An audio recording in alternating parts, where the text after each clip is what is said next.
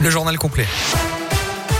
Et à la une ce matin, pas de restrictions importantes, mais des mesures de vigilance pour faire face à la cinquième vague épidémique. Voilà ce qu'ont annoncé hier soir Jean Castex et Olivier Véran après le Conseil de défense sanitaire. Fermeture des discothèques à partir de vendredi pour un mois, le masque obligatoire à l'intérieur et à l'extérieur dans les écoles et le démarrage dans une semaine de la vaccination des 5-11 ans à risque sont les principales nouveautés. Les plus de 65 ans sont à partir d'aujourd'hui prioritaires pour être vaccinés sans avoir besoin d'une prise de rendez-vous.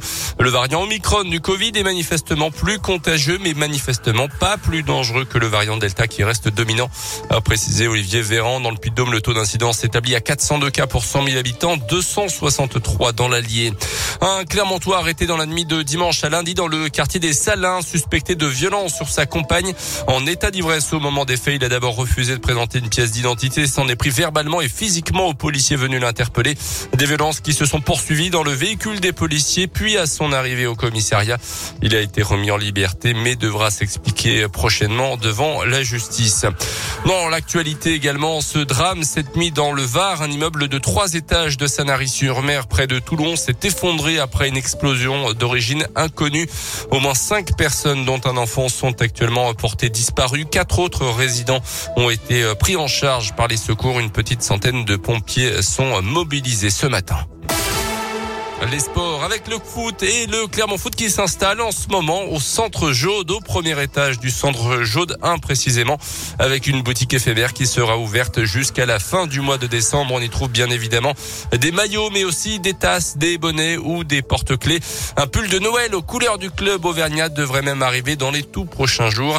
Avec cette boutique éphémère, le club, le Clermont Foot teste sa popularité auprès des Auvergnats.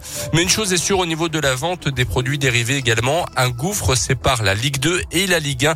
Raphaël Vaz est le responsable de la boutique du Clermont Foot.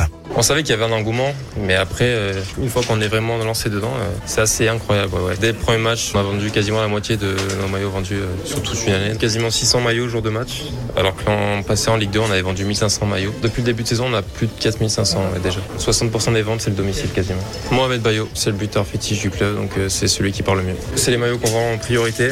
Après, il y a pas mal d'accessoires qu'on vend bien aussi, les écharpes, les casquettes, les masques, etc. Il y a plus de demandes, donc forcément, on propose plus de produits.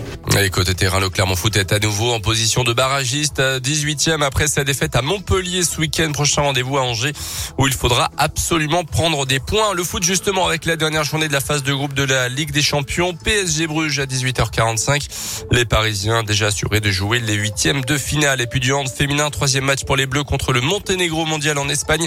Les Françaises auront emporté leurs deux premiers matchs premier tour.